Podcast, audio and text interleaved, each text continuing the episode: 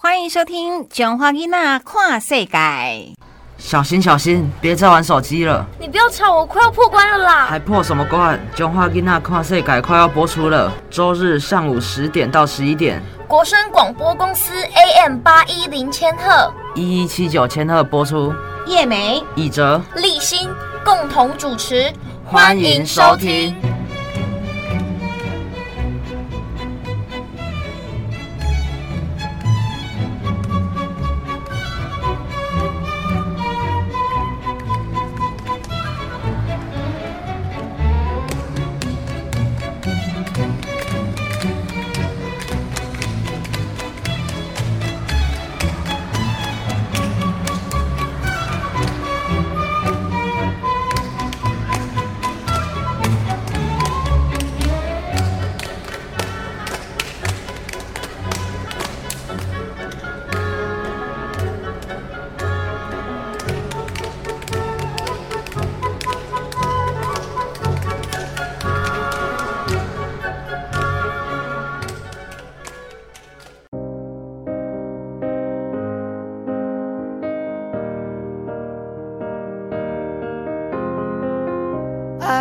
Run, I will climb, I will soar.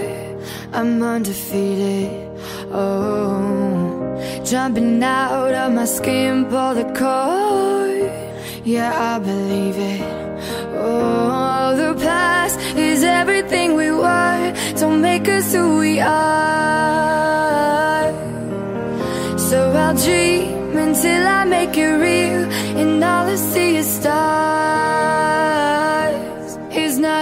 You fall that you fly. When your dreams come alive, you're unstoppable.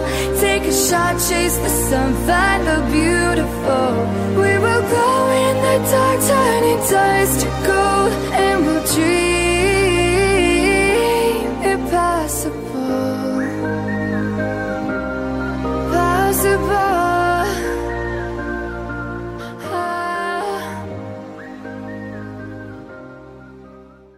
朋友，大家好，欢迎收听《囧华囡仔看世界》。台湾生育率低迷已经是全球后段班。从国发会的报告也可发现，到了二零三五年，台湾总生育率将落后于南韩，成为全球总生育率最低的国家。观察台湾过去总生育率的走势，国发会指出，二零二一年台湾总生育率续降为零点九八人，但是跟亚洲邻国相比，仍然比韩国、香港高。进一步观察国发会会诊主要国家总生育率推估，可以发现，虽然台湾总生育率渴望小幅回升，但是到了二零三五年，也只有回升到一点一二人，就是说，二零三五年台湾将正式取代韩国，成为全球总生育率。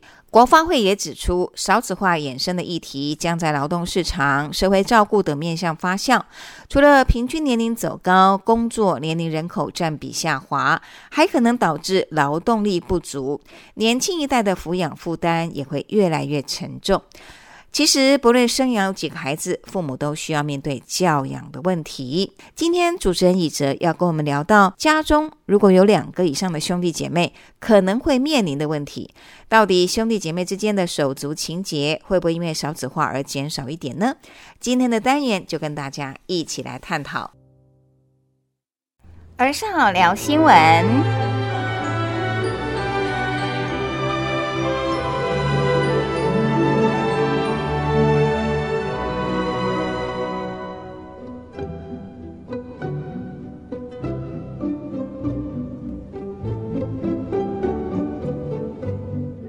欢迎收听《儿少聊新闻》，我是主持人一哲。好，我是郭子老师。今天一样，我们两位，嗯，以哲就是像我们录了这么多集的这个节目啊，哎，你很多资讯你会从亲子天下，哎，你平常是有在阅读这个杂志吗？就是因为脸书都会跳出来这些广告，哦，那你就点进去看，就很呃很有家庭的感觉。哎、你是为了节目才收集这些资料吗？就平常会去看一下报道，哦，也会浏览一下就对了。对，哦，那还不错啊。那你自己又讲说你不是很喜欢读书，是这样吗？就是呃不喜欢看那些很无趣的教科书，哦，但是像这种阅读报章杂志啊，就还是喜欢的就对了。，对，哦，那不错、啊。这类似短篇的小说，有一个故事，嗯嗯嗯嗯，就你会蛮有兴趣去阅读的。嗯，你今天选了一篇兄弟之间的偶像情节，这个“偶”是呕吐的“呕”，这什么意思啊？可能就是兄弟之间的纷争、吵架、手足的关系调解。哦，可以大概的帮我们叙述一下，这个是赵介廷哦，绿豆爸哦，他写的这个专栏哈、哦，他报道的内容大概是什么吗？就是两个男孩子，他长大之后，身身体、心理开始发生了一些变化，常常会以暴力来解决方式。嗯，然后这篇作者提倡的是非暴力沟通，嗯，他希望手足之间的关系可以比较融洽。他讲的很很文雅哎，但其实非暴力沟通就不要打架就对了啦。就是好好说话，是不是表示说兄弟或者姐妹经常在家庭发生冲突的时候，会容易出手，用打架或是吵架的方式来解决纷争？应该都都不是好好的去沟通。对，那以你自己呢？我跟你跟你哥哥打过几次？你自己讲。数不清，好，那来了，问题来了，为什么打？为什么？玩具，小时候抢玩具、小时候应该是点心，点心、抢东西吃，对他有，为什么没有？他为什么比较大块？对啊。好，啊，再来呢？还为什么打？呃，长大之后可能就是游戏，游戏哦，来换我玩，换我玩。不是啊，就是 像是可能为什么他他会送别人东西，但是不送我，什么意思？像是游戏里面的物资啊，那他为什么要送你？因为你是他弟弟啊。对啊。为什么要送别？为什么要送不认识？你想要那个东西，他为什么不送你？那你有没有跟他？你有没有跟哥哥要？我有啊，他他就是不给你就对了。他会说你跟我买啊，但是为什么对别人比较好？哎，这个这个是关键题。为什么兄弟或姐妹，你都会感觉，包括爸爸妈妈哦，你都会感觉他对别的兄弟比较好，偏心，或者他对别人外人比较好？为什么？为什么朋友大于家人？，对，为什么？可能就是家人习惯了，他可以跟人家斗嘴，他可以跟家人有，他不必表现出自己最，我知道，我帮你形容一下。我不会形容，你的意思是说呢，他在外人的面前会掩饰，他在家人的面前是可以毫不掩饰的发泄自己的情绪，很直接的讲话，要或不要，或者是甚至说表现的方式可能是也比较不礼貌、不友善的，就是他真实的一面，他可以表现在家人的面前对，啊，对外人可能他就会要有形象嘛，等等的可能像是外人给他的利益比较好，大利益。像是例如游戏里面的交易，可能外人可以给他的东西比自己家人可以给的还要好，那他就会去倾向就是对他好，对对他好一点。那你可以跟你哥哥交换呐、交换游戏里面的配件呐、你也可以跟他交换呐、像是有时候我的东西比较好，他会他会跟我说他想要，嗯，啊像我就是比较不在意那些东西，我玩游戏就是要交朋友嘛，不用在意里面的东西，嗯，就会给他。所以你跟哥哥要，他说不要啊，哥哥跟你要，你会给他。对，那问题是你们也为这个打过架啊？对啊你不是说为了这个也是吵架，就是说你会觉得不服，心里面不平衡，就是你跟我要，我都有给你哦，啊，为什么我跟你要你就不给我？他他有时候会就是跟我要，但是他那个东西不是他自己要的，他会把我的东西拿去送给别人。哦，所以这都会造成你们争执的原因。齁对，那问题是打架会分输赢吗？会要打到一个赢，谁赢谁输吗？呃，不，就是 会打到什么程度？打架的话，应该就是打到两败俱伤。我问你，你跟你哥哥打的最凶的一次是什么？你还有印象吗？就是打的最厉害，就是最让你印象深刻的。也没有说打的多厉害啊，嗯，但是会痛，会打到会痛。对，会痛。因为你在打架，尤其是跟兄弟姐妹打架，你会毫不留情。对呀、你出手是那个哎，没有在看的呢，真的很拳头不痛。长眼睛。对，真的很痛哎，没有在没有在开玩笑哎，有时候会受伤哎，对不对？不要推你或者怎样，还跌倒，哎，口就逃哦，当下会觉得那他活该啊。因为气头上嘛。对，你自己要来惹我的，对那我就毫不留情。好，然后回到这个文章，他这个作者他是希望说家人兄弟姐妹之间非暴力沟通。问题是我们要去呃去了解为什么我们遇到纷争，家人之间、兄弟姐妹之间、小孩子之间会习惯用暴力呢？第一是因为他模仿大人吗？是大人就习惯性的暴力吗？还是说也不是哦？家人长辈根本就没有遇到事情就恶言相向或拳头以对。那小孩子这种行为，就是遇到事情会打架、吵架，从哪里学来的？你觉得？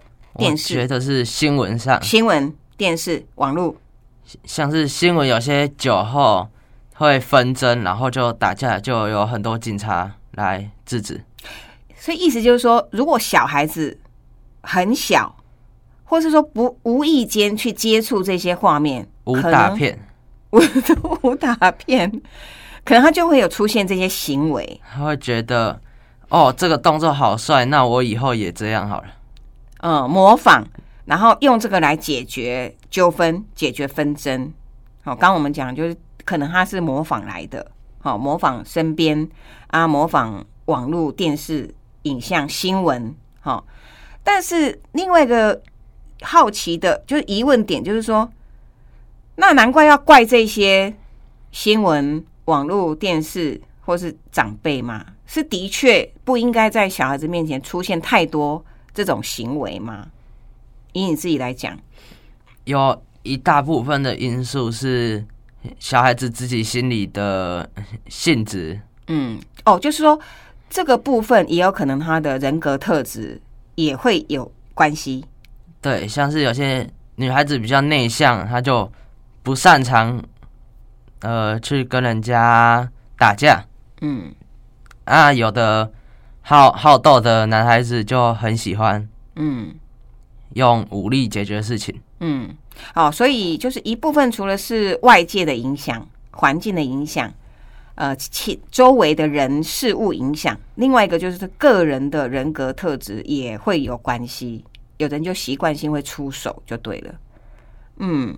但是现在如果说我们要回到非暴力沟通，我们这个部分呢做一下小结，就是说所谓的非暴力沟通，我们之所以一开始不采用很好好讲，好、就出拳头或是恶言相向的原因，是不是大部分人都认为说拳头比较快？应该是像是游戏里有些角色在对打的时候，他会说什么暴力可以解决一切事情。哦，所以你刚刚我们没有提到网络游戏，其实也做了很多负面的示范。对，像是有些角色的配音，他那只角色是格斗型的，就会选择说用暴力来解决事情。他的台词就是这样子，对，然后他是这样讲吗？还是他在我们用暴力来解决这个事情？可能就是让我们用拳头来解决这场纷争吧。哦，那就会造成很不好的影响。嗯，那这个部分呢，我们先要在这边呢，先呃，因为我们单元时间差不多到了，好、就先总结一下。那这篇文章呢，其实就讲到很关键的，当呃事情纷争发生的时候，要采取非暴力沟通，它是需要一定的练习，就才可以去改变你惯性的行为嘛。好，那下一次我们再来聊，就是如何从习惯暴力，然后到非暴力沟通，就是说，呃，我们可以采用这个文章的哪些观点，然后跟大家分享，好不好？那你最近一次跟哥哥吵架或者发生争执，大概什么时候？大概是前天。什么事情？游戏的事情，又是游戏？对，啊！你一起生下面游戏，传说对决，又是传说对决。因为他会他会去跟朋友借账号，然后去呛我说：“哦，你的账号怎么这么烂，都没有什么造型。笑你就对了”对，啊，然后呢，被你看到，没有，我会跟他说，但是你那个是你朋友的，又不是你自己的。他为什么要要这样常进人，还要跟别人借借账号来骂你，来呛你？对啊，他就喜欢这样嘛。啊，你就这样跟他吵起来哦。对啊，啊，然后嘞，谁输谁赢？我赢。好，下次我们再来聊，看什么叫做输赢。感谢各位听众的收听，我是主持人以哲，我们下次见。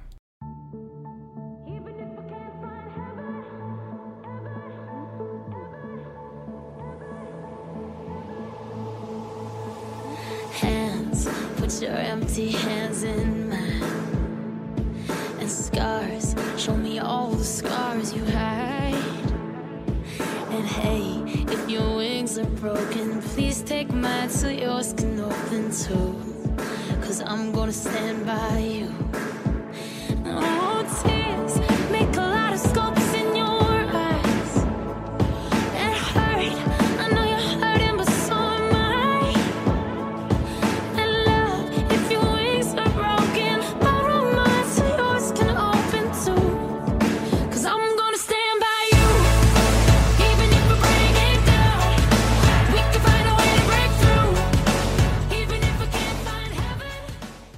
国声广播公司八一零千赫一七九千赫台址在彰化市八卦山上，进行每周日上午十点到十一点。囧华吉娜跨世改。上周节目小主播来到法务部调查局彰化调查站，访问到调查站的两位新进调查员，也知道调查员不论在进行国家安全维护或者经济犯罪的预防查缉，都是一个需要团队合作的工作。而且因为工作的特殊性，调查员也要像警方一样进行犯罪嫌疑人的跟监、调查、搜证等等，有时候长达十几个小时，一样要待在车上，真的非常辛苦。今天永晴、永祥两位小主播就要带大家继续深入调查站，了解调查员的工作。欢迎收听一日系列。中华囡仔看世界一日系列。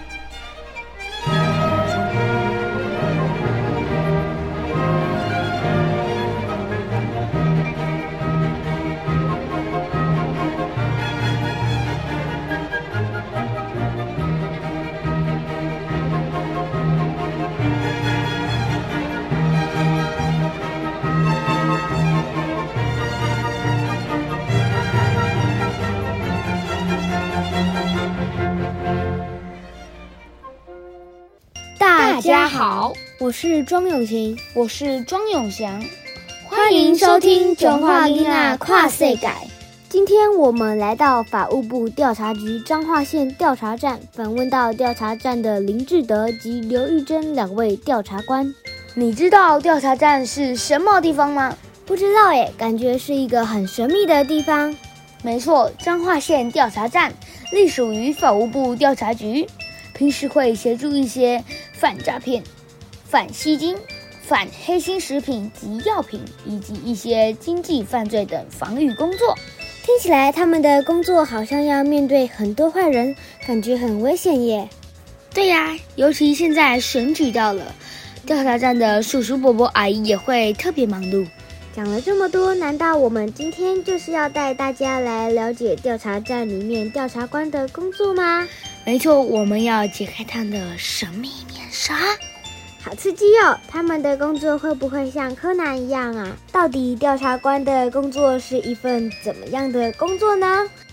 别急，今天我们就要带大家来到位于彰化八卦山上的彰化调查站。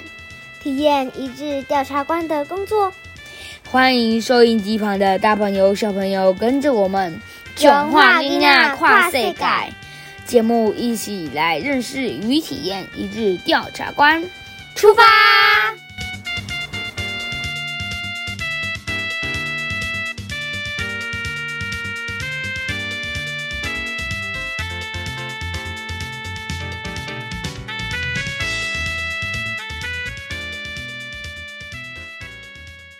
大家好，我们今天来到彰化调查站，访问到调查站的林志德及刘玉珍两位调查官。调查官工作最辛苦的地方是什么？其实就在于我们工作是责任制，不分日夜的，就是以完成任务为优先。像我们执行案件的时候，有时候经常为了配合，就是有时候我们要去约谈人家，或者是搜索人家住家的时候，我们怕对方已经出门上班了，或者是接送小朋友去上学，可能早上七点、八点就出门了，所以我们要赶在人家出门之前就先到达人家的处所，这样才有办法就是让案件顺利的执行。那通常这种时候，我们通早我们就是早上五六点就要集合，就要先开就是要开勤前会议，先进行任务分配，之后再依指示去执行。然后早上五六点集合之后。依照案件的复杂程度，有时候执行结束的时候，可能都已经半夜了。甚至毒品案件，你如果要收证的话，依照还要配合对象的习性，可能会有日夜颠倒的情况。既然调查官负责那么多与民众息息相关的业务，平时可能要监听或执行很多工作。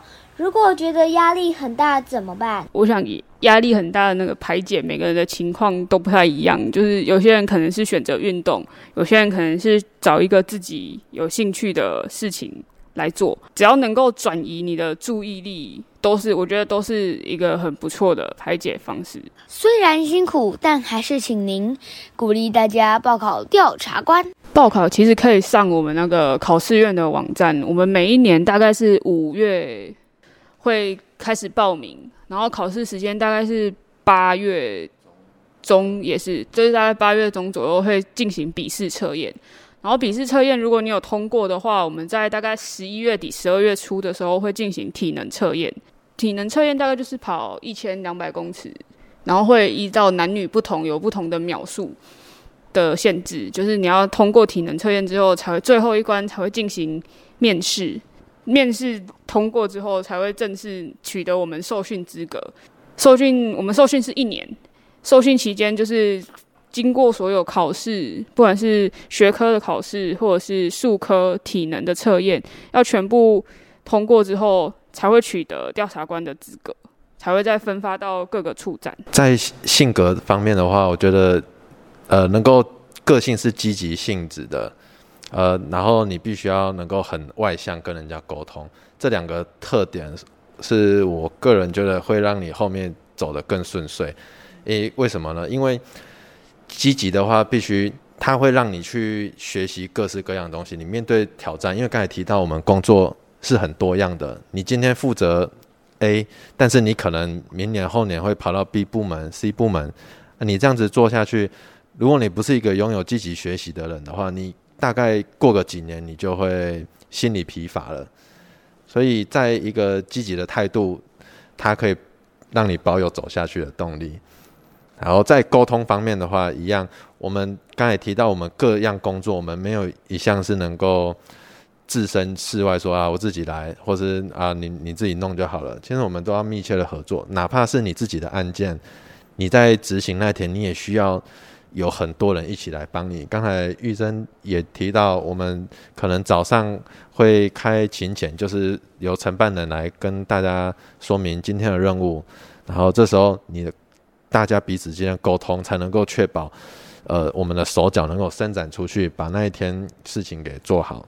然后在心理素质方面的话，说到课程，平常一些基础课程在受训中偶尔会有，但是真正真真正能够让你呃学会和对方呃在询问过程中，因为我们必须要突破对方心防，或是让这一份笔录做得起来，弄起来有脉络逻辑，这个必须要在分发后，你在实务中有。有经验的学长姐慢慢的传承下来，因为有这些东西是很难透过书本或口语来传承，呃，所以在我们这种心理攻防上，我觉得你要经今年累月的累积。我觉得那个挫折容忍力也是蛮重要的一一部分，就是刚刚有讲到，我们辖区会有辖区据点。会到地方上跟地方的人建立联络的管道，或者是我们办案的时候，其实不是案子不是一触可及，都是要经过很长时间的调查跟收证。在在这段期间当中，你可能会遇到很多的挫折，但你就是要有办法，就是克服克服那个挫折感，才有办法继续往前，才有办法得到就是最后成功的那种果实，才能办法享受这样。所以我觉得挫折容忍力也是。可以去培养的，就是遇到问题，就是不要太过于害怕跟紧张，就是你要，你反而是要积极的去面对它，就是跟前面志德讲的积极又扣回扣在一块，这我觉得是两个是可以相辅相成的，这样。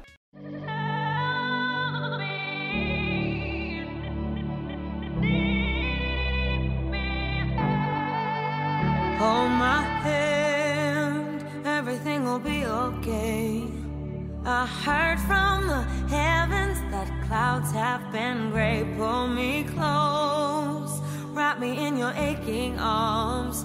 I see that you're hurting. Why'd you take so long to tell me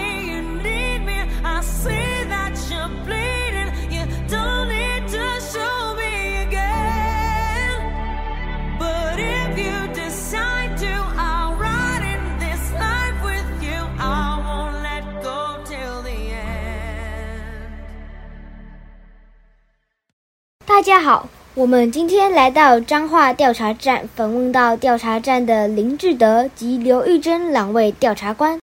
其实人力的配置跟案件的复杂程度，还有我们执行搜索地点，或是要去带几组人有关系，可大可小。就是甚至复杂一点的案件，是会配合其他友军单位，像是警察，或者是现在茶会期间，连移民署也要一起跟着我们一起查会查查会选这样。所以其实甚至就是那种复杂的案件，是会有组成专案小组的。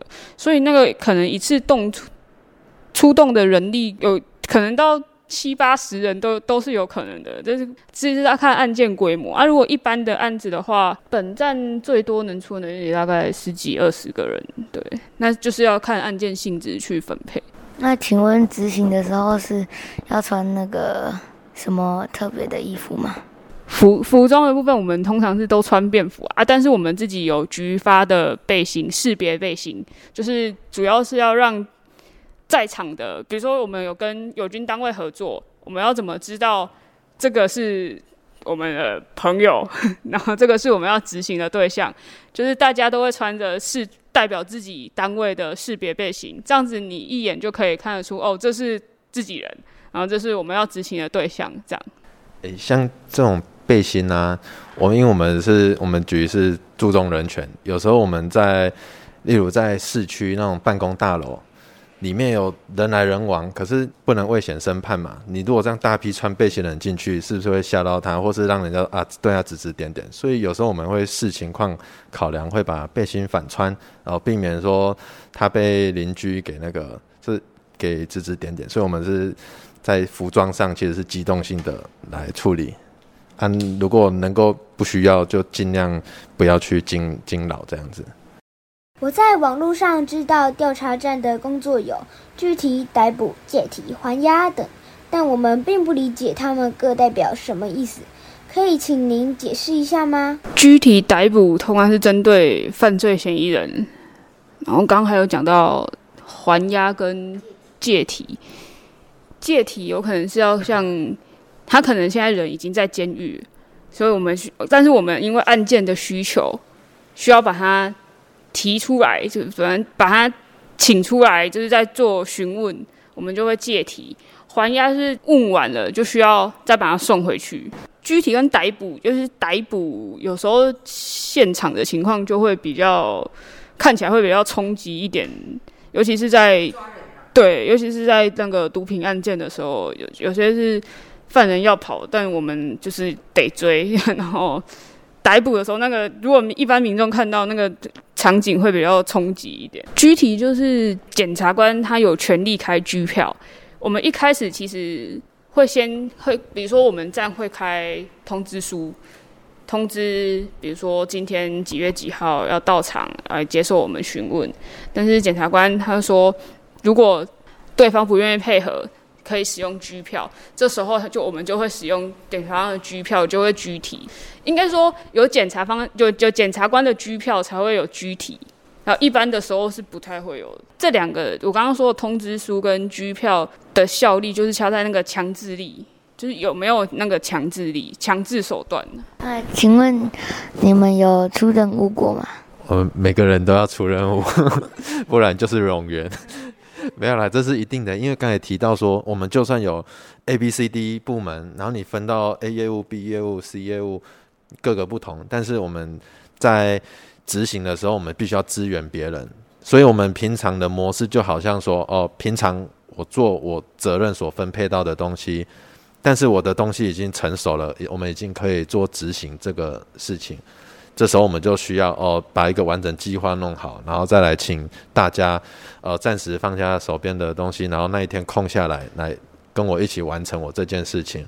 然后完成后，剩下又回到我身上，由我负责专责的人去把它收尾。然后你来支援的人就回去各司其职，再回去自己的位置。所以我们每个人都会执行到。那请问你们有抓过犯？抓过的话是指。逮捕还是那种，呃，毒毒贩有，然后还有外籍移工。因为，呃，先讲外籍移工好，你们可能比较不清楚，是台湾我们会有请一些合法的外籍劳工来这里工作，但是可能因为某些原因他们会逃跑。因为我们来的时候会有申请说啊，你只能在特定的地方工作，但是他们可能想要赚取更多钱，他就会跑走。所以你在外面看到一些。可能是逃逸，所谓的逃逸移工这样子，然后我们会配合那个专勤队啊，或者是那个劳劳动局相关的单位，我们会一起去做稽查啊。但是因为他这个必须要强制，就是刚才提到这种，可是我们和具体比较不一样，我们不没有透过检察官，我们是单纯透过逮捕这种行为行为来限制他人身自由，因为你不可能再放他走啊。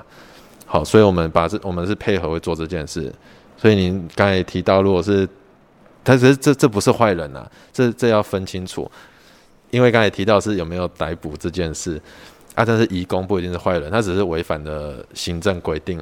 按你说坏人的话是毒品，我们毒品一定现场一定会实行逮捕，因为这是比较严重的事情，哎，所以抓过基本上多少会碰到。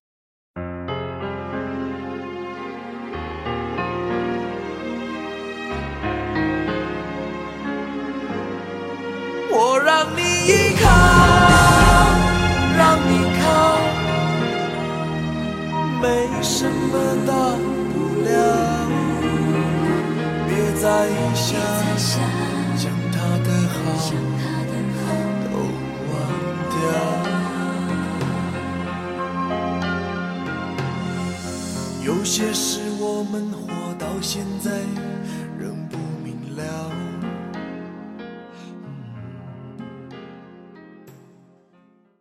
在训练的过程，的确是会上一些就是防身术，我们是会有防身术的课程，但基本上在一一开始的勤前，我们会就就已经把大致上可以预想的情况先部署好，就是以同仁的安全为第一优先考量。我们必须要用我们人力上的优势去执行这些任务，就是最好同仁都不要有使用到防身术的机会，是最好的选择啦。对对对，所以主要还是任务分配、任务编组，还有一开始的收整，一开始对于对方情况的掌握度，这些都是非常重要的，才能避免同仁在执行现场的时候有一些比较突发、没办法预测的状况。从如果说你看你提到生。会不会有那种面对事情生死与共的感觉？我觉得在极度的疲劳，就是我们都很专注，大家一起投入某件事的时候，你可能当下不会觉得啦。可是如果你过了几年去回想的时候，你会觉得哇，当初跟这些战友一起熬到半夜，因为会有这个体悟，是我之前工作是比较比较。多这种状况，就是各各各种业务都会碰到啦，还要跟着他。他如果速度很快，什么你也要跟上去。我们就是跟跟监的时候，如果速度很就是跟监会花很长的时间一起待在车上，然后在等待对方有什么行动。然后对方在敏在敏感一点的，他甚至会开车的时候忽快忽慢来作为检查，或者是他。开超快的，你你为了任完成任务，你势必也需要就是飞车追逐啦，类似这种概念。对对对对，所以这时候你旁边的副驾驶座的人就要非常的帮你注意路况，就是要一起注意所有环境的动态啊，因为光一个人注意可能不太够。对，这间工作其实是一个蛮危险的，因为。可能经济犯罪会需要，毒品犯罪也会需要跟监。像我们同学有有人分发没多久，就因为跟骑机车跟毒品，因为有些地方是不能开车，你不要骑机车。但是对方实在是速度太快，所以他也跟，结果不小心出车祸，就休养了好几个月。这也是我们的工作危险性还有一个刺激性的地方，但是还是要以保护自己为最重要的目标。谢谢今天的林志德调查官。还有刘玉娟调查官，谢谢你们接受我们的采访。谢谢大家，谢谢。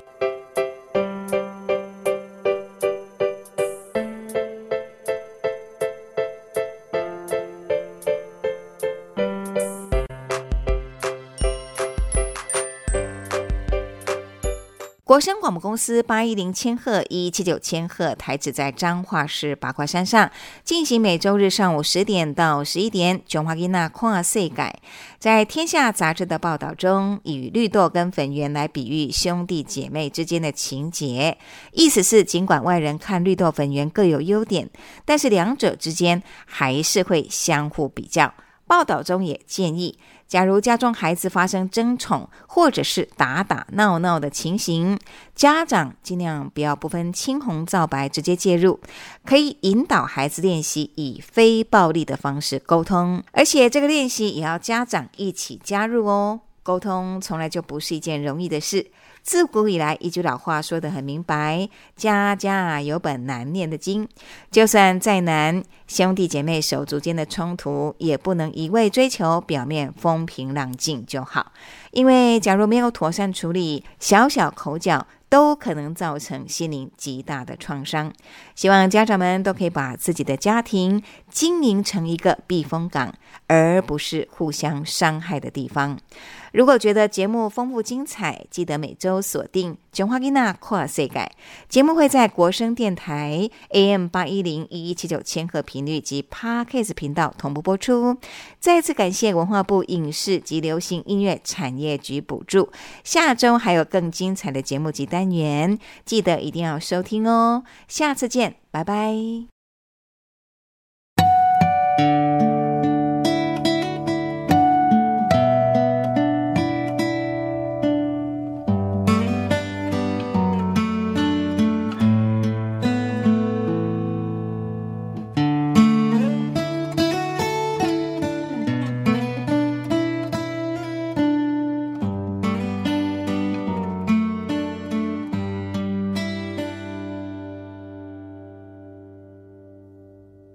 小宝贝，快快睡，梦中。